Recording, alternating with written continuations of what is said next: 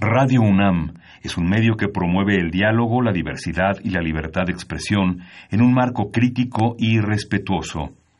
Los comentarios expresados a lo largo de su programación reflejan la opinión de quien los emite, mas no de la radiodifusora. Momento económico.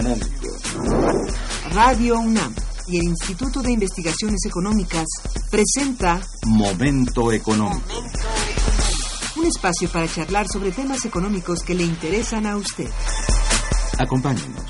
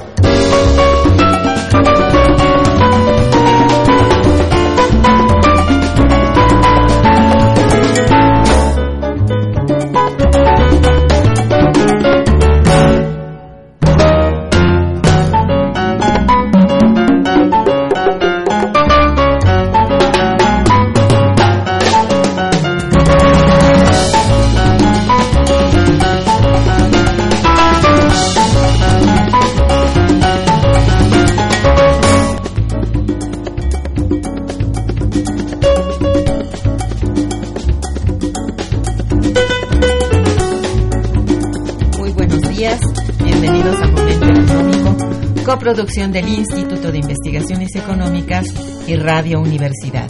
Les saluda Irma Manrique, investigadora del Instituto de Investigaciones Económicas, hoy jueves 27 de junio de 2019.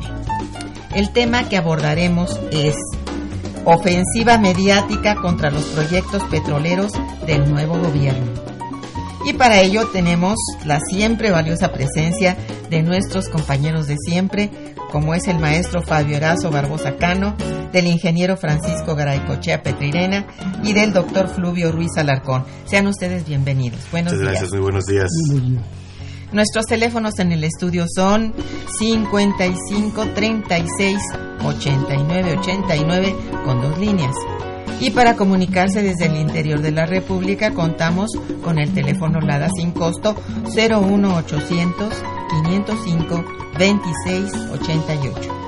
La dirección de correo electrónico para que nos envíen sus mensajes es una sola palabra momentoeconómico arroba unam.mx.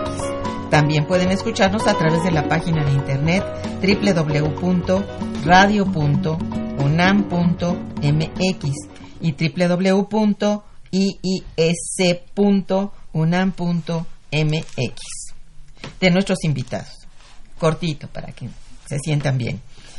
Fabio Barbosa Cano es investigador en el Instituto de Investigaciones Económicas de la UNAM, en el cual forma parte de la Unidad de Investigación Económica del sector energético. Participó en la coordinación del libro Pemex Pasado y Futuro, es coautor en el libro El impacto de la reforma energética en México, una mirada nacional y regional, y que ha sido editado, por cierto, por la Universidad Autónoma de Ciudad del Carmen, Campeche. Otra de sus publicaciones importantes son Reforma para el Saqueo, editado por la revista Proceso, y desde luego cotidianamente escribe en revistas especializadas de circulación nacional. Francisco Garaycochea Petrirena, bueno, tengo que empezar por darle nuestra felicitación porque forma parte del Consejo de Administración de Pemex y eso para nosotros es un gran gusto, un orgullo y muchas felicidades, ingeniero. Y electo unánimemente por el Senado. Además, electo unánimemente por el Senado de la República. Así que, bueno, más felicitaciones con él. Él es ingeniero petrolero de la UNAM, es profesor desde hace muchos años, también en la propia UNAM, ha impartido cursos a nivel de maestría y licenciatura eh, es el único ingeniero mexicano con la Legión de Honor de la Society of Petroleum Engineers. Es Premio Nacional de Ingeniería Petrolera. Ha prestado servicios de asesoría a un sinnúmero de instituciones. No bueno, no quede ahí que toda la universidad, nuestro instituto recibe su asesoría y también en muchos lugares de América Latina como Argentina, en, en Perú y en Venezuela. Es actualmente el presidente del grupo Ingenieros Pemes Constitución del 17. El pasado 19 de junio del presente año fue nombrado, como decíamos, por el Senado como um, consejero independiente del Consejo de Administración de Petróleos Mexicanos. Nuevamente felicidades. Fluvio Ruiz Alarcón cursó la, licenciatura eh, y la maestría en la universidad. Em, realizó estudios de maestría en Economía de la Energía en la Universidad Pierre Méndez France de Grenoble y el doctorado en Economía del Petróleo en la Universidad de París III. Ha sido profesor en la Universidad Panamericana, asesor en la Comisión de Protección Civil de la, de la Asamblea Legislativa del DF, subjefe del Departamento de Capacitación Regional del Instituto de Capacitación Ferrocarrilera y asesor en política energética del Grupo Parlamentario del PRD en la Cámara de Diputados. En Petróleos Mexicanos se desempeñó como consejero profesional del Consejo de Administración y tuvo, entre otros cargos, la presidencia del Comité de Desarrollo e Investigación Tecnológica y de los comités de estrategia e inversiones de los organismos subsidiarios Pemex Petroquímica, Pemex Gas y Petroquímica Básica. Bien, eh, a poco más de seis meses de iniciado el nuevo gobierno, se ha desatado una ofensiva contra su programa de rescate de la industria petrolera. Como se sabe, este comprende tres grandes proyectos, el desarrollo de 20 nuevos campos, 16 de ellos en litoral tabasco y cuatro en tierra, que de ser totalmente exitoso comprendería la perforación de 70 pozos. En segundo lugar, la rehabilitación de 40 campos maduros, anunciado el 18 de marzo en Tula, y el compromiso formulado desde la campaña electoral de revivir la rama de refinación del petróleo en México, que el neoliberalismo dejó casi destruido con dos de las seis refinerías virtualmente cerradas y el conjunto del aparato refinero trabajando al 40% de la capacidad para la que fue construido. Eh, por esos hechos, comencemos con el tema eh, que ha desatado las críticas más acerbas, la construcción de la refinería en dos bocas. ¿Qué opinión tienen ustedes? ¿Reconocen en el alud de ataque, sobre todo de la TV, algún aspecto correcto? Fabio. Yo creo que mm, la construcción de nuevas refinerías eh, que, que nuestro país pudiera transformar sus recursos naturales este, en productos eh, con valor agregado, este, gasolinas, diésel eh, y especialmente petroquímicos, fue un planteamiento que durante decenas de años este, se estuvo en los programas de, eh, de, todas las instituciones de educación de nuestro país, que se veía como un, un gravísimo error que se vendiera esta, este recurso tan valioso este, como simplemente como materia prima, que se trasladara al extranjero los efectos multiplicadores. Este, eh, eh, es eh, la, la, refinación y la petroquímica son ramas que en todo el planeta son empleos de alta calidad, muy bien remunerados. Entonces, que estos beneficios se estuvieran trasladando a los Estados Unidos, pues era algo que en algún momento tal vez eh, se llegó a decir es criminal que se derrochen así nuestros recursos, que de esta riqueza nos dejen los hoyos huecos vacíos, este, con los pozos ya agotados, nos dejen la eh, solamente las zanjas y los efectos de contaminación, en fin, a cambio de los escasos dólares, incluso aunque fuera a 100 dólares o un poquito más, este, no eh, era comparable con lo que pudo haberse eh, logrado si hubiéramos este, aprovechado para crear, para fortalecer industrias Claro. regionales, participar en, proba- en proveeduría, etcétera, etcétera. Después de todos estos años, eh, podemos decirlo, la dotación geológica está muy disminuida, pero todavía existe. Es, este, eh, es demasiado pronto para expedir certificados de defunción a nuestra, a nuestra industria. Este, hay enormes eh, posibilidades este, en en rehabilitación de campos maduros. Todavía tenemos un paquete importante incluso de campos vírgenes, de campos que fueron descubiertos hace 10, 15, 20 años y que no se han explotado porque están en profundidades mayor, tirantes de agua mayores de 100 metros, este, porque se trata de crudos muy pesados, de crudos muy viscosos, muy caros, este, eh, porque su contenido de azufre es muy elevado, etcétera, etcétera. Si ahora, al fin, este, después de tantos años, tenemos un, un nuevo gobierno y tenemos a pues este eh, a, a- a equipos. Antes estuvo en el, en, en el- en los aparatos de, de decisión Fluvio que aquí está con nosotros. Así pero es. Fluvio era oposición de una persona. En ocasiones Fluvio se quedó votando solo este, bueno, eso ya no va a ocurrir en el nuevo gobierno. Ahora eh, eh, este, tenemos a Francisco, a Francisco, al ingeniero Francisco Garay Cochea en el Consejo de Administración, pero no se va a quedar solo en las votaciones. Este, tiene, la, tiene eh, el apoyo en CENER, en el propio Petróleos Mexicanos, etcétera, etcétera. Este, entonces, es el, el- el enderezar este rumbo a mí me parece este un hecho muy positivo que hay que apoyar. Desde luego, este debieran hacerse ajustes a este a este programa. De hecho, ya se están haciendo. Oficialmente podemos decir que se está que ya- hay propuestas en los aparatos en donde se toman las decisiones, en los organismos donde se toman de- de- decisiones, de ajustar un poquito el tamaño este, para acercarse a su viabilidad.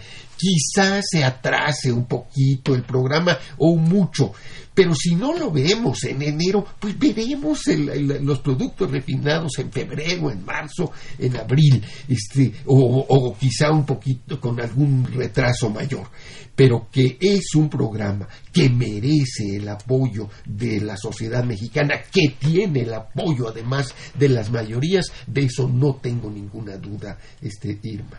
Tienes toda la razón. Y bueno, quisiera, sí, eh, por favor, eh, Fluvio, en cuanto a esas críticas. abundar. Sí, en primer lugar, las críticas se hacen desde una perspectiva estrictamente microeconómica. Hubo un célebre documento, digo, célebre que fue muy leído, muy difundido, eh, que hizo el Instituto Mexicano para la Competitividad, donde trataba de mostrar que no era viable, pero desde una perspectiva estrictamente microeconómica. Si yo fuera el director o el presidente de Valero, seguramente lo tomaría en cuenta. Lo que no toma en cuenta este, eh, este documento y este análisis es que eh, el tema de los combustibles, ¿no? gasolinas y diésel, en la circunstancia en que está nuestro país, en la que, co- como lo decía muy bien Fabio, dado el abandono que se tuvo durante décadas Sí. de la parte de refinación, nuestro Sistema Nacional de Refinación opera apenas 35-40% de su capacidad, pues estamos dependiendo enormemente de la importación de combustibles. Y bueno, así como nos amenazaron con 5% de aranceles, un día nos pueden amenazar con este no surtirnos de gasolinas si no hacemos Así tal o, cual cosa. Entonces quedamos en una situación de franca vulnerabilidad, ni siquiera de dependencia. La dependencia se distingue de la vulnerabilidad porque Japón, Alemania son países, Francia, dependientes de el suministro de crudo, pero tienen la garantía de ese suministro. En ese sentido, aunque no producen crudo, no son vulnerables, aunque sean dependientes. Nuestro país sí quedó en una situación de vulnerabilidad porque nuestra dependencia es frente a Estados Unidos prácticamente total e incluso no solo por cuestiones políticas hay esta vulnerabilidad. Hace dos años, cuando se dio el huracán Harvey, Pemex tuvo que ir a buscar la gasolina a Singapur, a Holanda, a la India, y además de rápido, y tuvo que pagar mucho más. Entonces, por esa razón, por las razones de seguridad, es que es fundamental incrementar la capacidad de producción del Sistema Nacional de Refinación. Ahora, como también ya esbozaba Fabio, lo cierto es que ese es el objetivo estratégico. La refinería de Dos Bocas puede ser un instrumento para ayudar a conseguir ese objetivo estratégico, pero no es el objetivo estratégico en sí. Si al momento ya conocimos algunos elementos de la manifestación de impacto ambiental, por ahí dentro de algún tiempo saldrá sin duda el estudio de mecánica de suelos que entiendo está haciendo el Instituto de Ingeniería, incluso de nuestra universidad, en fin, si al momento de tener todos los elementos pudiera darse el caso que hay alternativas menos onerosas quizás que Dos Bocas. Pues Dos Bocas se puede hacer. Las dificultades que ha anunciado la manifestación de impacto ambiental son somentables desde el punto de vista técnico, solo que toma más tiempo y toma más dinero. Entonces, quizás habría que replantearse eventualmente si es el mejor lugar o si se busca una alternativa, que podrían ser Tula o Tuxpan, y si se decide continuar ahí, pues como bien dice Fabio, la verdad es que después de 30 y casi 40 años de dependencia, si se hacen 3 o 5 años, yo creo que el gobierno no tendría que ponerse esas camisas de fuerza. ¿no? Lo importante es tomar la decisión que ya se tomó. Eso es lo que es fundamental, de reducir la dependencia en, de la importación de combustibles, porque eso sí fragiliza mucho al, país. Entonces, y por, por otro lado, eh, simplemente unos datos para quienes cuestionan la construcción de refinación en nuestro país. En el reporte que está circulando esta semana del Departamento de Energía de Estados Unidos, se, este, se señala que la semana pasada fue la semana de mayor producción en la historia de Estados Unidos de productos refinados. O sea, cuando se habla de que ya van de salida y que no habrá necesidad de ellos, bueno, basta ver estos que son datos duros, concretos. La semana pasada se produjo más gasolina que jamás en la historia de los Estados Unidos y creo que eso habla de que todavía la transición va a ser mucho más lenta de lo que auguran eh, ciertos sectores. Así es. Sí, sí, ingeniero, por favor. Y parte del beneficio procede del petróleo que nosotros le exportamos a Estados Unidos. Así es. Ellos lo refinan, le dan valor agregado, generan empleos, etcétera. Pero se ha demostrado que la refinería en dos bocas proporciona una utilidad de 4.800 millones de dólares por año. Ah, ¿Cómo se ha demostrado esto? Mm. Bueno, pues, se toma un costo de del barril de petróleo de 60 dólares. Y luego, considerando el precio de los refinados, cada uno de los y el volumen que procede de, de el barril refinado, pero considerando la capacidad de refinación de la refinería de dos bocas, entonces considerando las gasolinas, el diésel, la turbocina, hasta el asfalto, ¿no? toda la cadena de destilados, se llega a esa conclusión. No es más que un análisis económico, tomando en cuenta, repito, el costo en dólares por barril y el precio y el volumen de todos los refinados. Claro.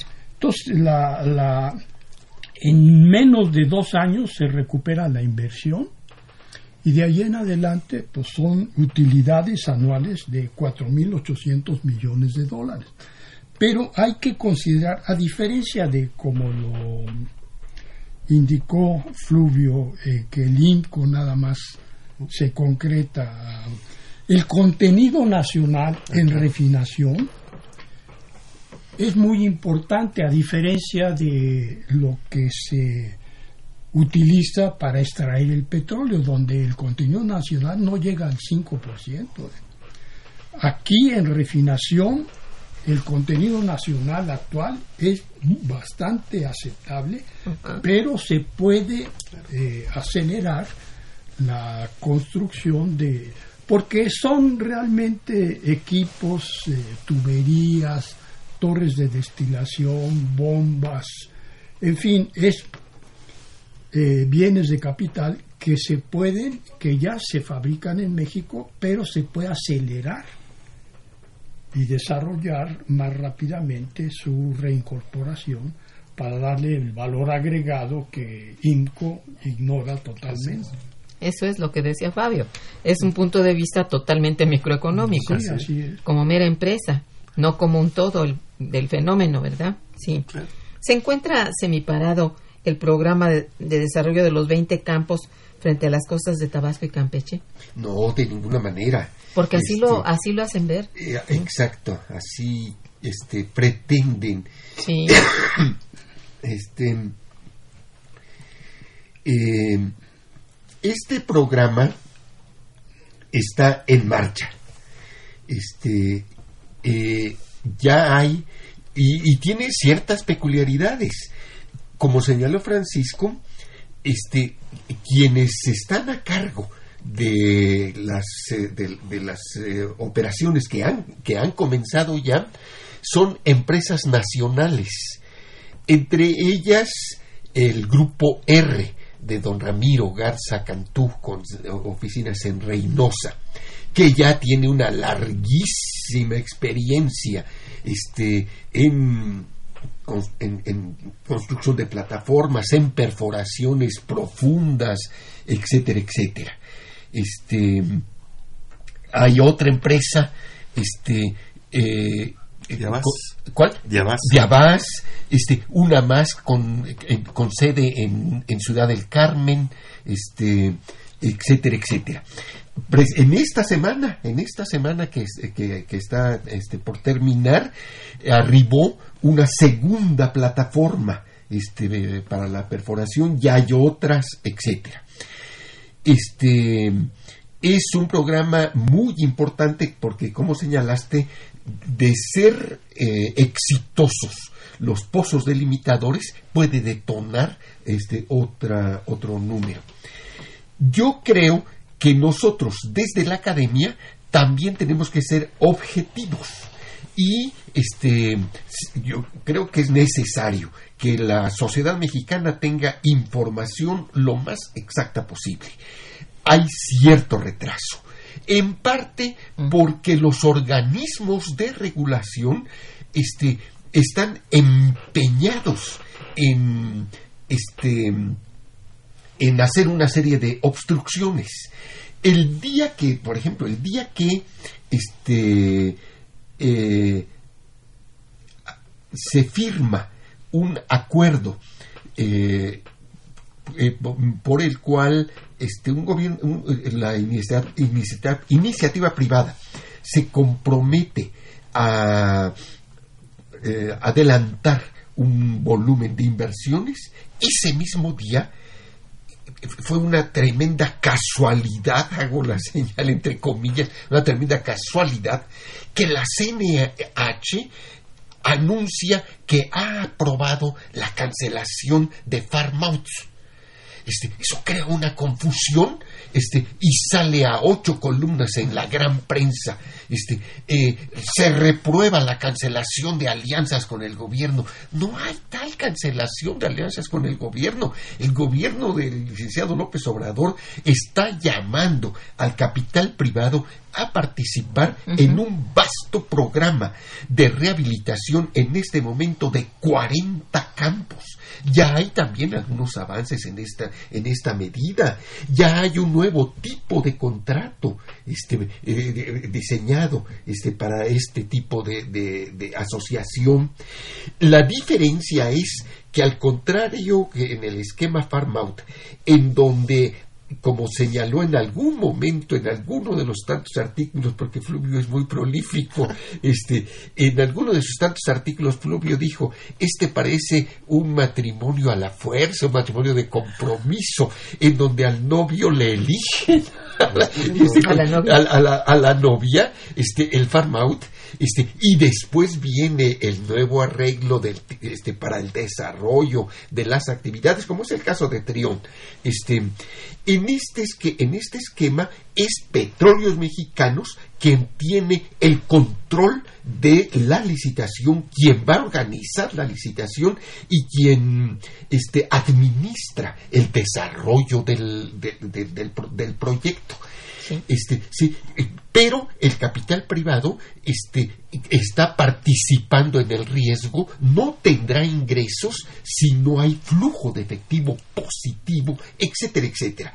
Entonces, este, a mí me da gusto que estemos aclarando este tipo de cosas. Lamento un poco que creo que soy muy confuso a la hora de explicar, este, etcétera, etcétera. Este, llamo a que lean los artículos que estamos publicando en el Instituto de Económicas, etcétera, etcétera, donde se aclara un poquito más el tipo de contrato, incluso estamos publicando esquemas, etcétera, este, en donde se describen estos aspectos que estamos señalando. Eh, eh, en fin, este, en el propio Colegio de Ingenieros Petroleros de México, que aunque no soy ingeniero, allí se expuso un pequeño resumen de este nuevo esquema de contrato, este, para desmentir esto que circula de que no hay, este, de, de que está semiabandonado, de que no hay avances, etcétera. Desde luego que hay avances. Que ella no quiere la inversión este, extranjera. No, desde luego que se está convocando.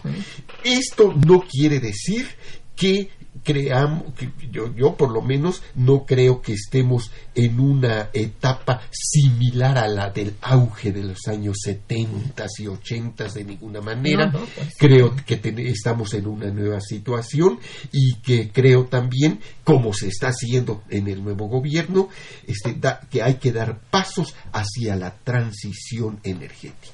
Muy bien. Estamos conversando aquí en el programa Momento Económico que se transmite por Radio Universidad con eh, los invitados de hoy que son el maestro Fabio Barbosa, el doctor Fluvio Ruiz Alarcón y el ingeniero Francisco Garaycochea Petrirena sobre el tema ofensiva mediática contra los proyectos petroleros del nuevo gobierno. Vamos a hacer una breve pausa musical e informativa y regresamos. Está escuchando Momento Económico.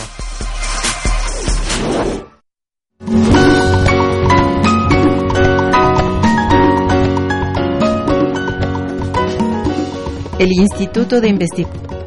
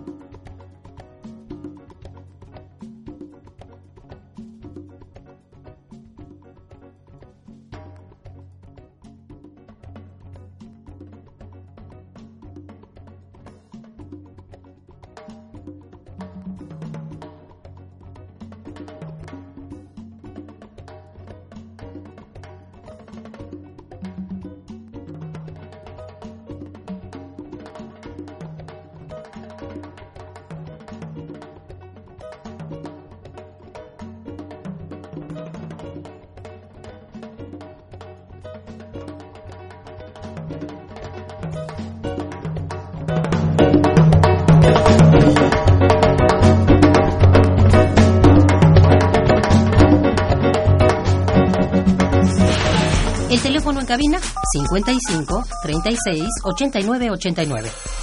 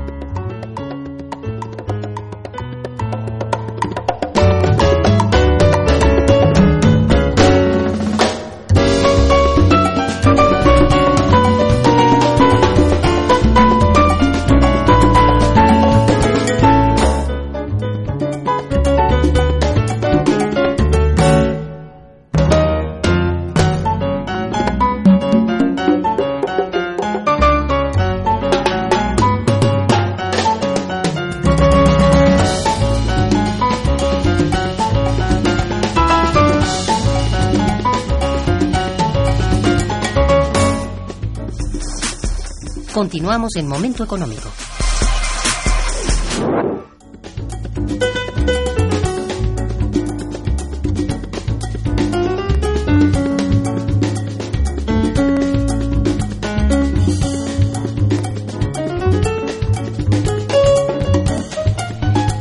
Muy bien, este, pues sigamos, prosigamos con esto. Hay una llamada de Manuel Munguía, si ustedes me permiten voy a.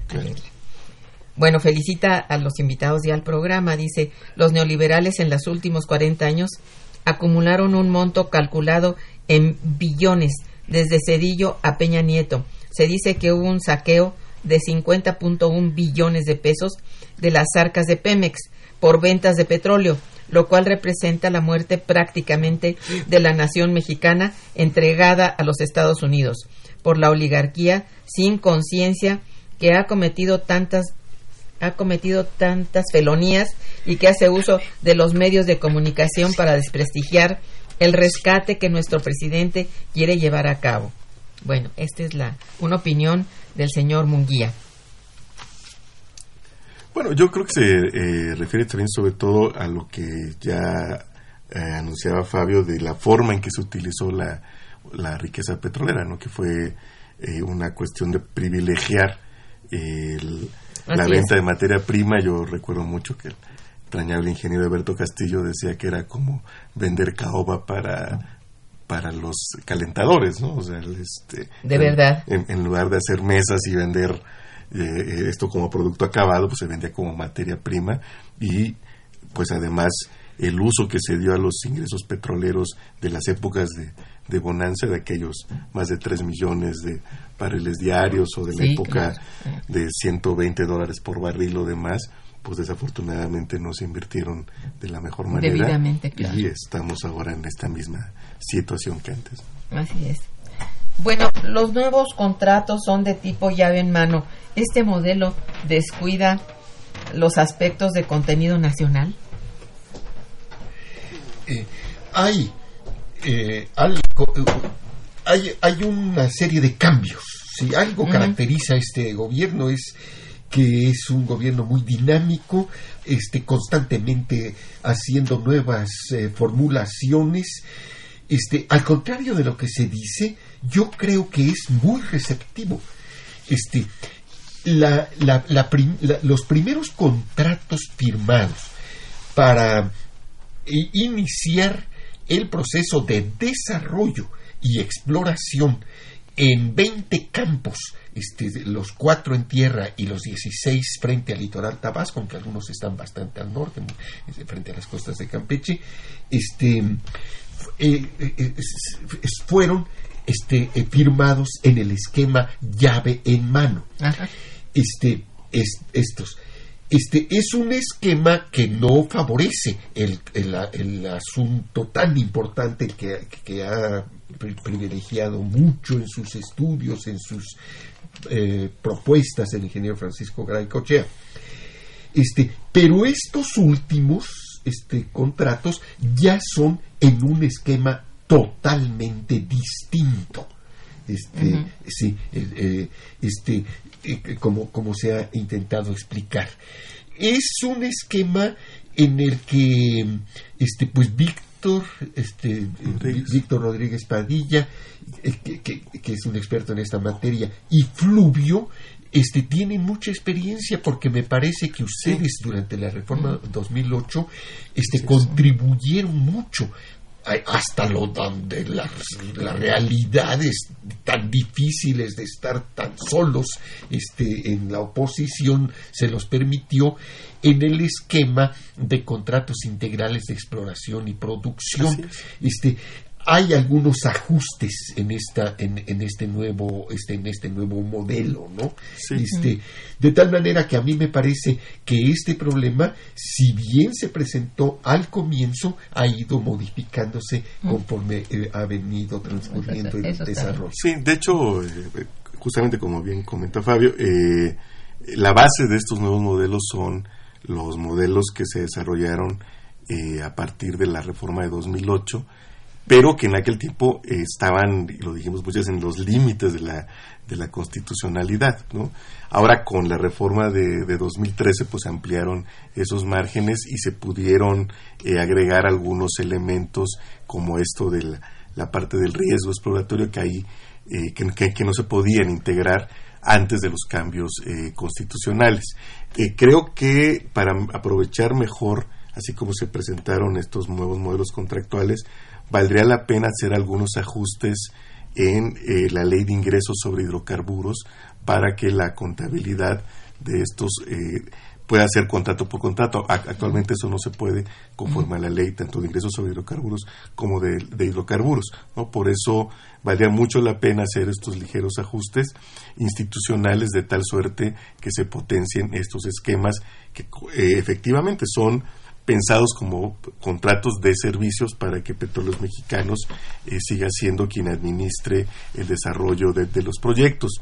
Y por el lado de las alianzas, eh, lo hemos dicho, ya lo recordaba también Fabio, eh, haría falta modificar la ley de hidrocarburos para que Petróleos Mexicanos escoja directamente a sus aliados a partir de lineamientos que le tocaría establecer aquí al ingeniero, ya que se establecerían desde el Consejo de Administración para que fueran lineamientos generales a los cuales se tuviera que sujetar la administración de, Petróleos Mexicanos, la elección general, y, este, y con eso es, es más sencillo establecer toda la serie de sinergias que se pueden establecer con un potencial aliado que con el actual esquema, que no se usa en ningún otro lado del mundo, porque ahora interviene la Comisión Nacional de Hidrocarburos y finalmente se dirime en función de las variables económicas que establece la Secretaría de Hacienda.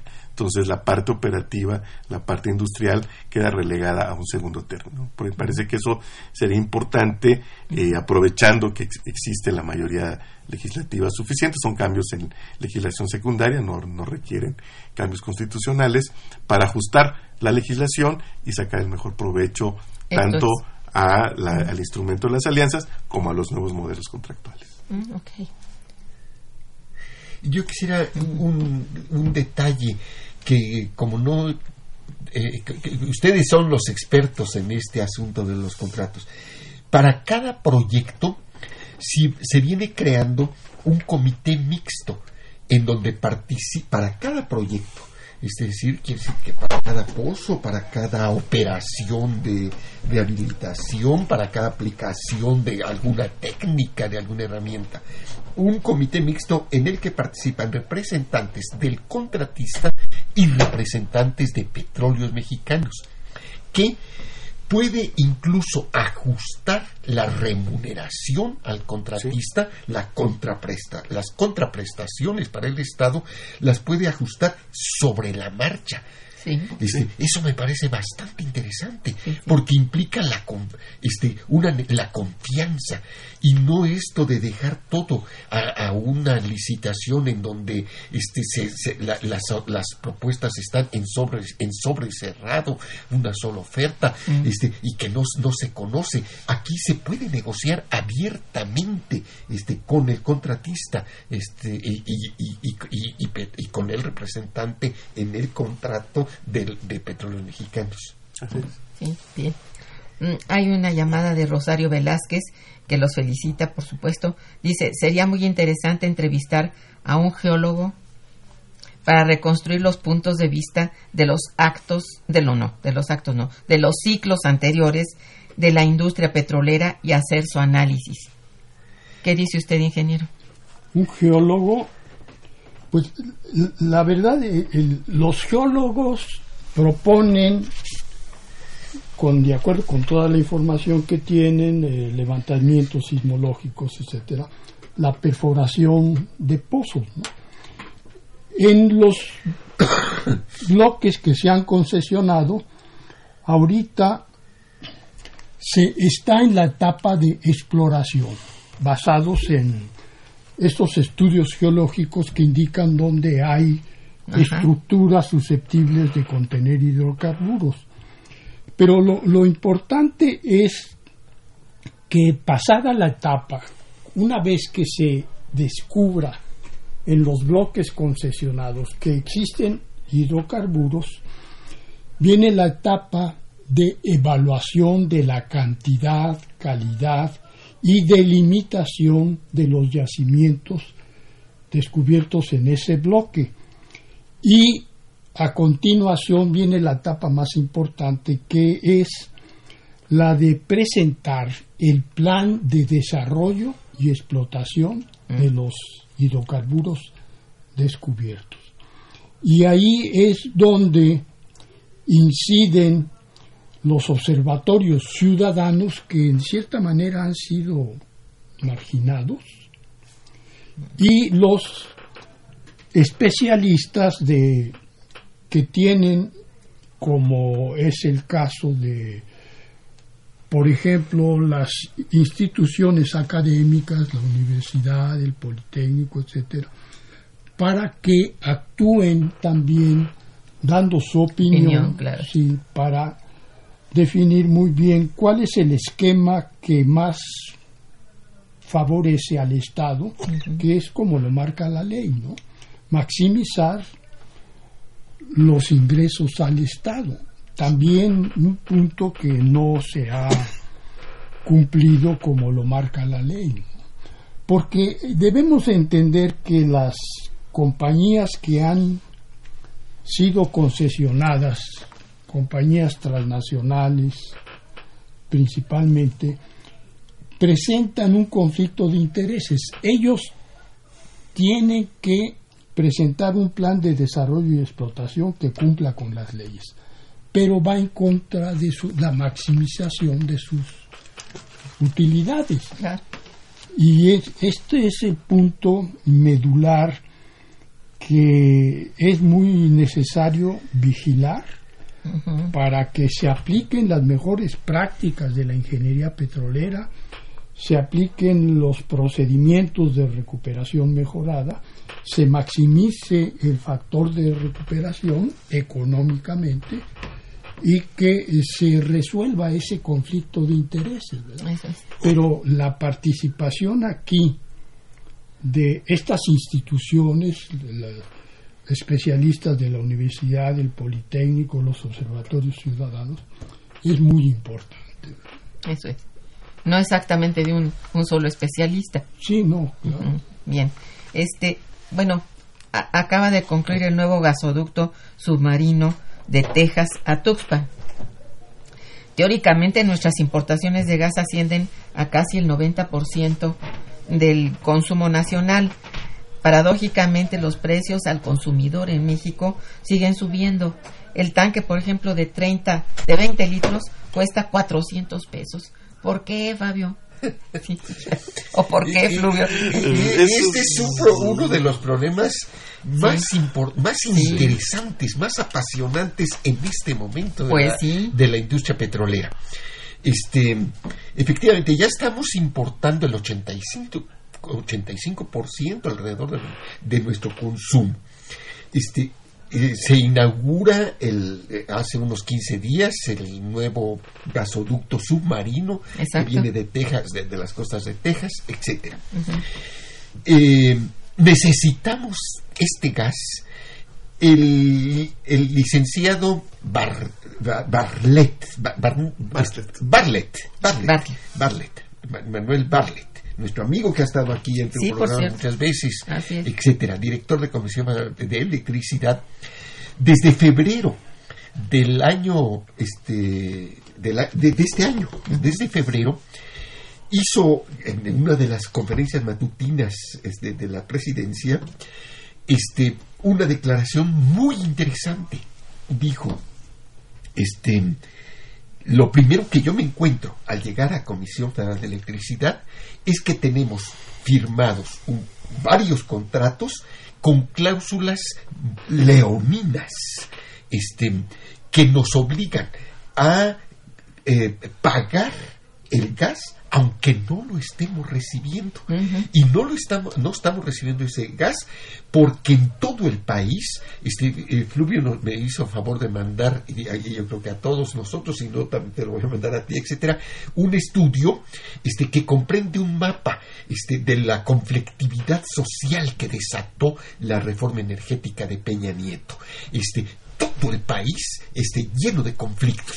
Lo que ese estudio hecho en Estados Unidos, en inglés, etcétera, no señala es que en muchos de estos casos hubo tremenda violencia, se aplastó las comunidades, este, eh, hubo asesinatos, Ah. etcétera, sobre todo en la minería, porque combina este, el, el trabajo este sobre todas las industrias ex- extractivas.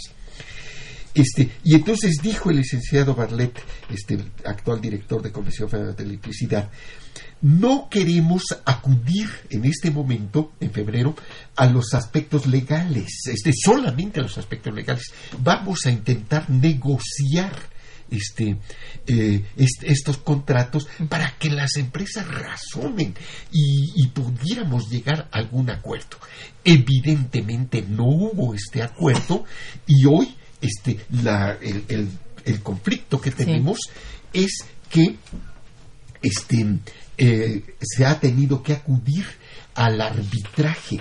Este, es- se, se está solicitando que sea un árbitro quien resuelva este problema. Vamos a ver en qué termina. Definitivamente es un giro, es un cambio. Este, y es evidente que aquí este, tendrá que resolverse cortando esta sangría que está sufriendo este, las finanzas públicas, las finanzas de, las, em- de nuestras empresas, este, con estas, eh, esta, esta herencia nefasta que recibimos del, del gobierno anterior. El problema del gas natural este, de- de- es, es- es- este, es este. El gas que llega a los domicilios, el gas doméstico, el gas que la, el- un- creo que un 70-80% de la población o más co- consumimos para cocinar, es, no, Gas es, no es gas natural, es un producto que sale de la, refinari- de la, refina- de la refinación este eh, es una mezcla de, de- de- de otros gases este de, propano y butano este aunque hay tal vez alguna una proporción de metano etcétera etcétera. Este y hay allí también a mí me parece una situación muy injusta que debe de cortarse. Este, en este momento estamos viviendo un, proce- un, pro- un problema que como yo, yo hago trabajo de campo constantemente es- estoy este, eh, siempre haciendo entrevistas fuera hablando con la gente etcétera etcétera con empresarios en fin. Este me, me, me dicen que este hemos perdido el control de los precios, igual que- que en combustibles. A mí me parece que entre los cambios que va, que estamos presenciando, uno de ellos es que este contra la decisión original del gobierno de no a- eh, eh, entrar a este tipo de conflictos, este es inevitable. Las Bien. empresas están actuando de manera Bueno. muy abusiva. Sí, lo, que sí. pasa en, en el caso, digo, hay, son dos problemas. El, uno es la producción local de gas natural, que eso tiene que atacarse con una estrategia particular desde el Estado, con toda una serie de medidas fiscales, regulatorias, eh, incluso un ingeniero Garecocha, en serio, varios foros ha planteado lo que se ha hecho en Argentina en términos de precios acordados, en fin, hay eh, toda una eh, batería de posibilidades que se creo se deben emplear para tener una estrategia que permita de entrada ser rentable, por ejemplo, la explotación de ciertos yacimientos que hoy con los precios de hoy no son rentables para petróleos mexicanos explotar. Claro, claro. Entonces tendría que haber algún tipo de ajuste fiscal. Y por el otro lado está, en el caso del gas LP, eh, el hecho de que hay una estructura oligopólica y que el, el- el- el Estado, eh, en esta creencia excesiva en el libre mercado, cuando este no es un sector de libre mercado, es un sector de monopolios naturales, ¿no? Eh, se cercenó a sí mismo, porque fue una decisión del Estado, de los instrumentos que le permitían tener un cierto control. La última vez que hubo un control sobre el precio del gas LP fue en agosto de 2016, cuando desde la Secretaría de Energía se redujo eh, un 10% el precio máximo porque eh, los precios del butano y del propano habían disminuido en Estados Unidos, sin embargo, los empresarios mexicanos no estaban trasladando esa disminución al consumidor nacional. Entonces intervino la CENER. Desafortunadamente, hoy el Estado eh, tiene instrumentos, pero de manera vergonzante. el instrumento que tiene el Estado para controlar los precios está en la ley de ingresos. Es el artículo 19 de la ley de ingresos, o sea, así como metido bajo el tapete, que sí le da facultades, pero de manera muy complicada. Tiene que ser la COFESE quien detecte, quien se lo señale a la CRE y la CRE a la Secretaría de Energía y entonces ya puede intervenir.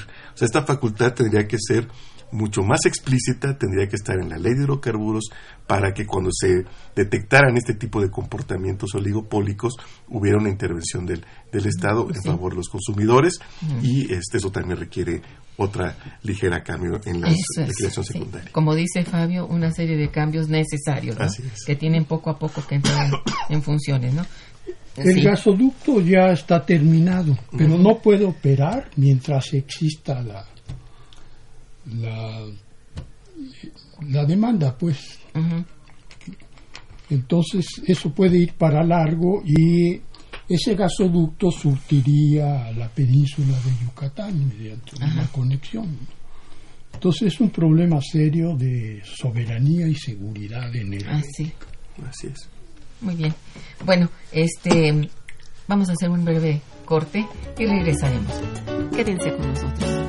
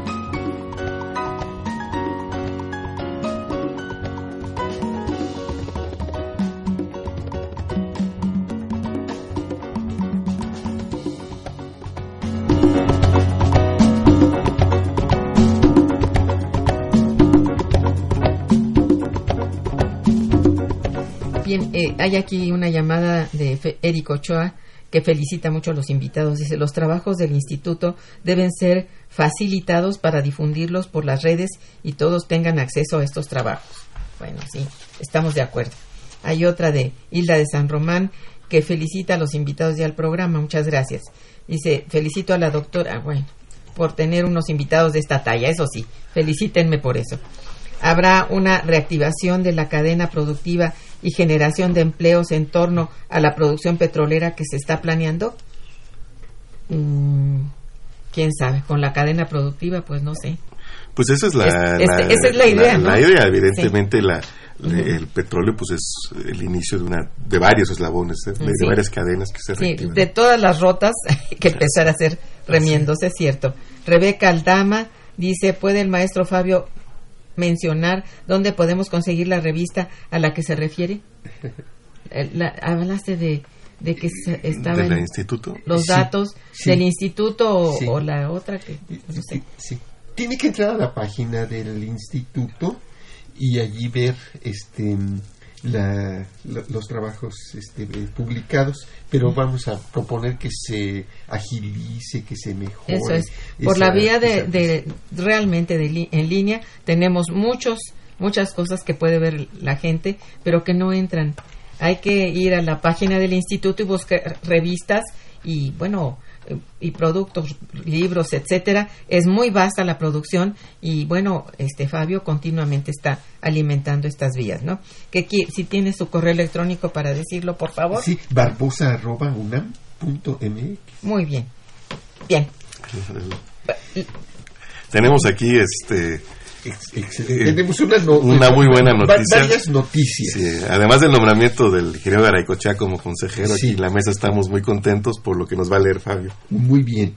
Este, el honorable jurado calificador de un certamen nacional e internacional de periodismo eh, este, a través del Club de Periodistas de México, que entre, en donde están el, el, periodista Mario Méndez Acostas y Celeste eh, Sainz de, de Miera, otorgó a la conductora de nuestro programa, la doctora Irma Manrique, el Premio Nacional de Periodismo este 2018, lo cual pues nos llena de orgullo, de satisfacción, etcétera.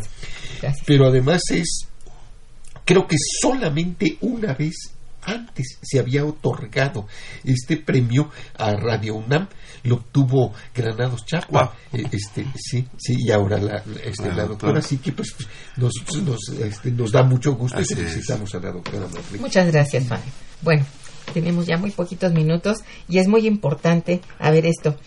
Mm, la orden de aprehensión contra el exdirector de Pemex Lozoya, doctor Lozoya, puede interpretarse como un giro en la política del nuevo gobierno?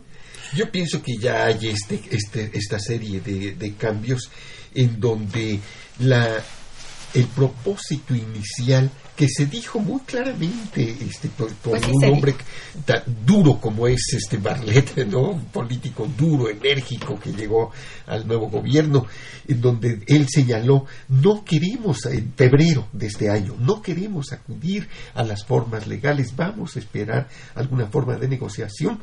Ahora están este, eh, modificándose estas prácticas y para resolver los graves problemas en los que estamos, pues quizá comience algunas medidas de este tipo. Sí, aquí hay que decir que es un caso que viene, y lo ha dicho el propio presidente de la República, desde la administración anterior, eh, y está ligado a eh, las malas formas, por decirlo amablemente, con que la empresa Odebrecht operaba en, en América Latina y en el mundo.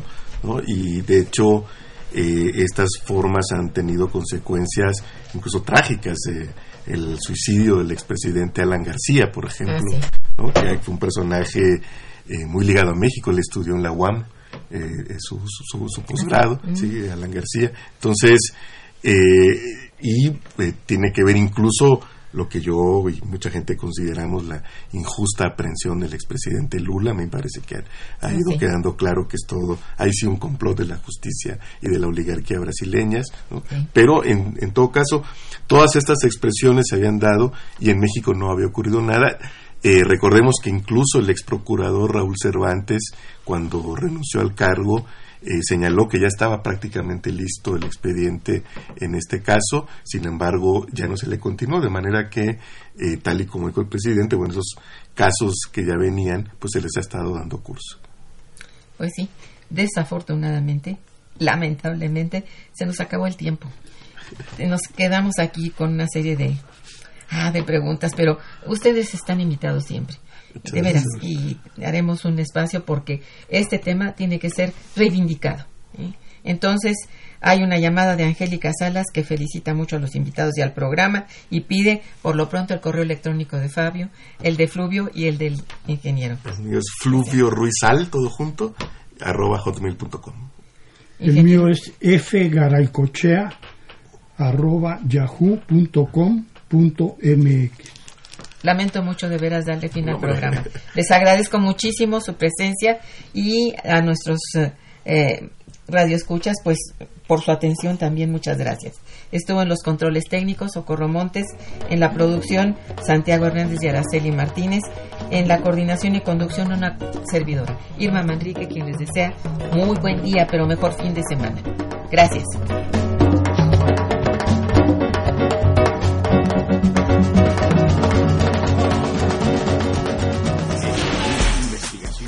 Investigación. Momento económico. Radio UNAM y el Instituto de Investigaciones Económicas presentó Momento económico. Momento económico.